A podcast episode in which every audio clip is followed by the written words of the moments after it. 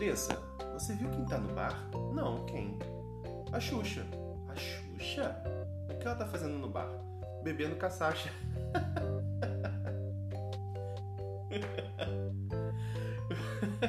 Sejam bem-vindos a mais um episódio. O episódio é Criando seu projeto paralelo, ou se preferir, um side project.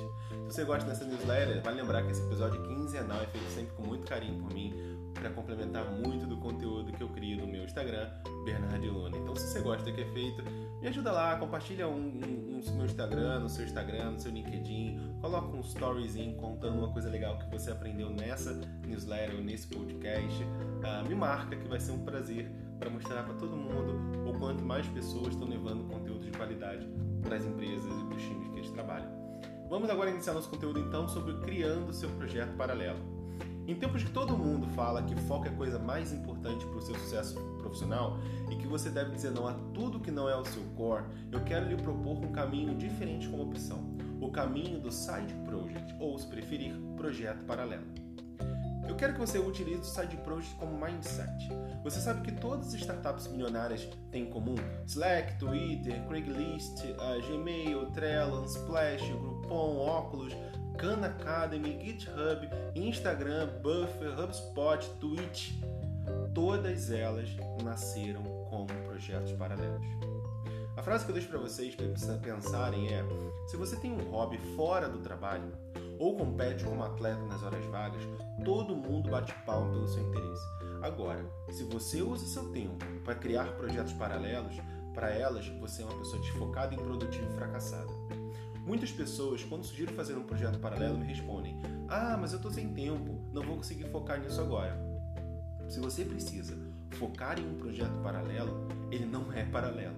O projeto paralelo é um meio de você dedicar em menos escala, uma menor escala de tempo, menor artifício de tempo, sem sacrificar o seu dia e principalmente sem sacrificar ou prejudicar o seu trabalho principal.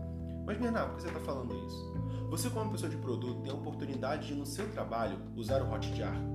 Você já conseguiu no seu trabalho usar o Mixpanel e o Amplitude? Você já conseguiu no seu trabalho parar e brincar um pouco mais com o Google Analytics para criar funis e teste AB? Você já conseguiu criar um chatbot para começar a entender o usuário e gerar alguns insights? Pois é, raramente o nosso trabalho permite que a gente teste tudo isso por já ter um modus operandi. Aí que o Side Project pode te ajudar a testar novas ferramentas, novos conceitos, novas abordagens, até depois ajudando a melhorar o processo da própria empresa, porque você está gerando mais conhecimento. Ter um projeto paralelo é ainda mais valioso para entrantes na profissão. Se você quer se tornar PM e reclama que só não aprendeu ainda a praticar a profissão porque a empresa não te deu essa oportunidade, você está indo contra tudo o que um PM tem que ter como mindset, que é a iniciativa. Se você nesse momento está pensando, não estou crescendo tanto no meu trabalho como antes. Ou quero produzir uma ideia, mas não posso abandonar meu trabalho no momento. Ou gostaria de aprender XYZ, mas não tenho essa oportunidade no meu trabalho. Quero migrar para a área X, mas não consigo fazer isso agora no meu trabalho. Você deveria aproveitar hoje para criar o seu projeto paralelo, porque é aí que você vai começar a mudar isso tudo. E muita gente fala: "Nossa, mas eu preciso fazer freela". Tem uma frase minha, alguém, se você vem da área de desenvolvimento, front-end, CSS e tal, você já pode ter ouvido. Freela não compensa. Se você me conhece, essas palestras deve ter ouvido isso. E um dos motivos que eu sempre falei sobre esse assunto é: uh, o problema de você trabalhar com freelancer é que você está gastando o seu tempo extra para um projeto que não é seu. Não te trará um retorno financeiro a médio e longo prazo, apenas a curto prazo. E pior, muitas vezes ele nem vale o que ele devia, por conta do estresse e complexidade que o projeto vai adquirindo no passar do tempo. Se você já tem um trabalho fixo, ao invés de investir o seu tempo em atuar no projeto de outras pessoas, invista em criar o seu. Eu já fiz muitos freelas na minha vida, na verdade eu fiz muito, muito, muito mesmo. Eu cheguei a criar uma empresa para atender formalmente esses freelas nos anos 2000.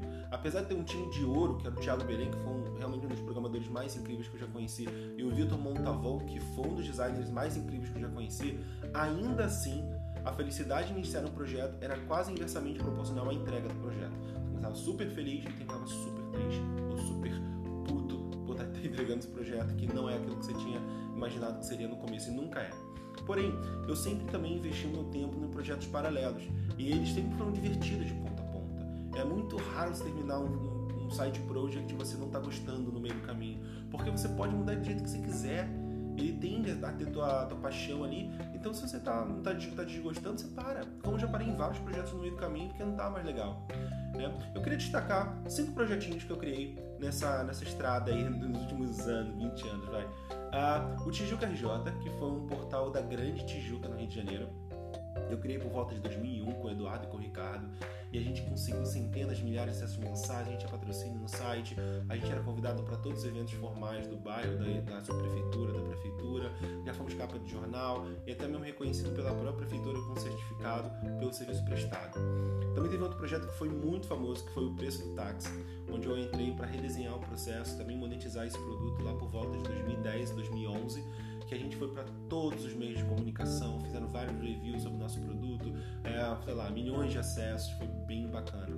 Também criamos o Super Trunfo da Política, isso eu criei com o João e com o Zeno em 2012, para incentivar a transparência e a colaboração em cima de dados abertos. Então a gente pegou os dados de todos os políticos e criamos um Super Trunfo. Foi muito legal, a gente apresentou isso no evento oficial do W3C no Brasil e o, alcance foi absurdamente nacional. Uh, For Me, que foi um dos projetos mais famosos que eu já fiz, eu criei por volta de 2008, 2009 com o Manso e com o Daniel e ajudar a criação de. O que, que ele era, né? Ele era um projeto, um framework, para ajudar na criação de formulários. Então as pessoas conseguiam criar formulários de forma muito mais rápida, fácil e já era responsivo. Inclusive o grid dele também. O framework saiu em centenas de portais, ele foi premiado no Awards, foi premiado no Abduzido e centenas de milhares de downloads no mundo inteiro. Eu recebia 3 a 4 e-mails por semana de pessoas fora do Brasil usando, querendo tirar dúvidas ou agradecendo. E teve um outro projeto também chamado Custom Elements, que depois virou Web Components. Ele também foi um projeto criado com Zeno em 2013. Ah, em quatro anos a gente conseguiu adicionar mais de 2.600 projetos lá dentro e a gente resolveu criar um outro projeto um pouco maior chamado Web Components, que é um, uma guarda-chuva do Custom Elements. Uh, que também foi feito com muito carinho, cresceu bastante até que a gente passou a administração dele para o Google. Então a Google hoje é responsável por esse projeto, eu vou manter esse projeto. O projeto já conta com mais de 800 contribuidores, milhares de projetos cadastrados, elementos cadastrados e também milhões de acessos por mês. Todos os projetos também que não deram certo, não tiveram sucesso, nem por isso deixaram de ser divertidos, também me ajudaram a testar uma coisa nova, a brincar, me divertir e também, claro, tentar, testar, né? Vai que dá certo. Então não tem problema. O importante é que você está num lugar que você está se desafiando e que realmente você tem prazer de investir nisso. Em 2014, pesquisadores publicaram no The British Psychological Society uh, uma pesquisa sobre as atividades criativas paralelas, ou seja, como o hobby, né, os projetos criativos que você faz fora do meio de trabalho, impactam positivamente no trabalho. Eles dividiram em dois grupos, avaliaram o desempenho no trabalho. Em ambos os grupos, os que tinham passamento, passatempo criativo se sentiam uh, mais relaxados no trabalho, uma sensação mais de controle do trabalho e também eram percebidos pelos outros funcionários, pelos colegas de trabalho, que tinham um desempenho melhor e eram mais criativos. Uh, se você ainda não se convenceu a dar o primeiro passo no, no Side Project, eu montei uma lista para te ajudar a entrar nesse caminho. Se ainda assim você não se convencer, a partir dessa lista eu vou contar uma coisinha que com certeza vai mudar sua opinião, tá bom? Então vamos à lista. O que realmente você quer fazer? Essa é a pergunta. O que realmente você gostaria de fazer? Pensa nisso. Pensa no que você gostaria de fazer, porque gostar de fazer algo é o que vai te catapultar a você gastar seu tempo nisso. A segunda pergunta é: o que te abrirá portas no mercado? Ou como profissão ou como negócio? Não adianta você gastar seu tempo em algo que você não vai te dar frutos profissionais. Então, como eu tô falando como PM, né? Não estou falando você ter um hobby, tô falando como PM. Você criar um side project como pessoa de produto, né? Então, qual, qual projeto que você pode investir seu tempo que vai te ajudar como profissional ou na sua empresa. Ou vai gerar para você criar uma empresa, empreender, ou vai te ajudar na sua carreira. Então você tem que pensar nisso também. Terceiro item: não coloca pressão no seu trabalho.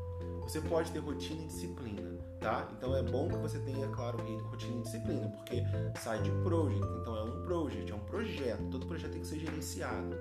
Mas lembre-se, é para ser divertido.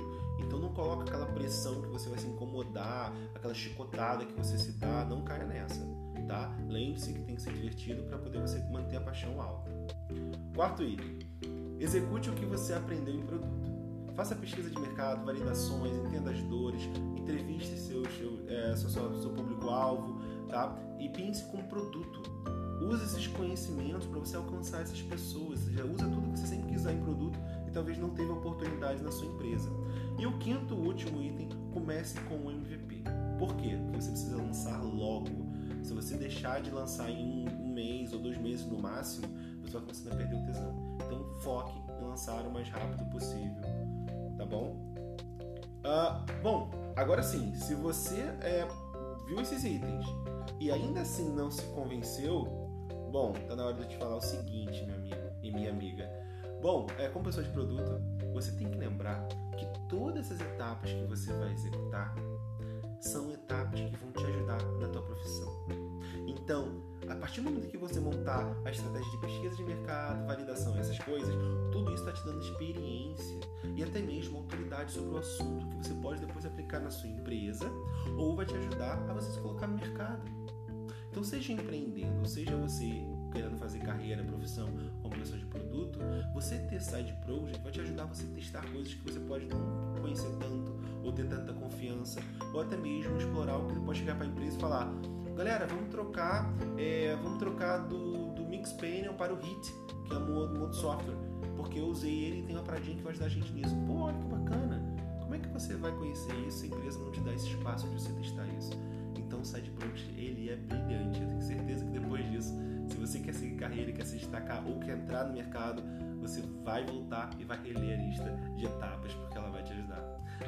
A solução é, para a gente começar a fazer então o encerramento, né, a conclusão, deixa o foco para o momento do seu trabalho e organize o seu tempo para você criar coisas novas, sem a pressão de ter que dar retorno financeiro, porque isso não pode ser o teu objetivo principal em nenhum momento. Muitas empresas já perceberam isso, e não é por menos que elas dedicam 20% do tempo delas para que os funcionários explorem os desafios criativos de outras formas. Então tem várias empresas, Facebook faz isso, Google faz isso, Microsoft faz isso, é, Apple faz isso, não é à toa. Tá? Elas querem que as pessoas usem o, tempo, desafio criativo delas para gerar resultado para a empresa. Por fim, eu separei dois conteúdos que eu gosto muito e admiro sobre esse tema, que eu, eu não sou muito de colocar referência, mas nesse caso aqui eu não tive como não colocar. O primeiro é um artigo da Julie Zhu. É, se você não conhece ela, cara, por favor, conhece. O medium dela é absurdo. Não só porque ela é Product Design VP do Facebook, mas porque realmente o conteúdo dela é muito, muito, muito bom. O segundo é um livro que eu li recentemente, eu li uns dois, três meses atrás, e inclusive ele que me inspirou a criar esse episódio, que é O Poder do Tempo Livre, cara super criativo e é muito legal o livro dele, realmente bato palmo porque foi muito bem feito. É um livro maravilhoso que traz um conteúdo mais deep sobre projetos paralelos, um conteúdo mais profundo sobre projetos paralelos. Eu gostaria de destacar uma parte do livro que para mim já, faz, já vale a pena você ler, que é a parte que dá dicas de como você organizar a disciplina para um projeto paralelo. Lembra que a gente falou que é um projeto, você tem que se organizar para ele? Então, ele dá algumas sugestões de você fazer isso. Dividir tantos minutos ou horas por dia, ou tirar um dia da semana, ou ele tem um, ou a cada 15 dias você para e mexer. Ele dá algumas possibilidades assim que são muito legais de você organizar para sua rotina, né? Sem você se prejudicar nas suas obrigações. Inclusive, eu ia inicialmente colocar né, nesse episódio todas as dicas que ele dá no livro de gestão de tempo, né? Ah, no Poder de Tempo Livre. Só que ia ficar exatamente uma cópia do que ele faz lá. Então, acredito que é muito melhor e que você vai gostar muito mais se você ler diretamente o livro dele. Eu não conheço ele, não estou divulgando por isso, mas realmente acho que você vai gostar bastante. Então, a minha pergunta é: o que você está esperando? Crie o seu projeto agora e desafie você mesmo. Acredite em mim, vai fazer um bem danado para você. Te vejo lá no Bernardinho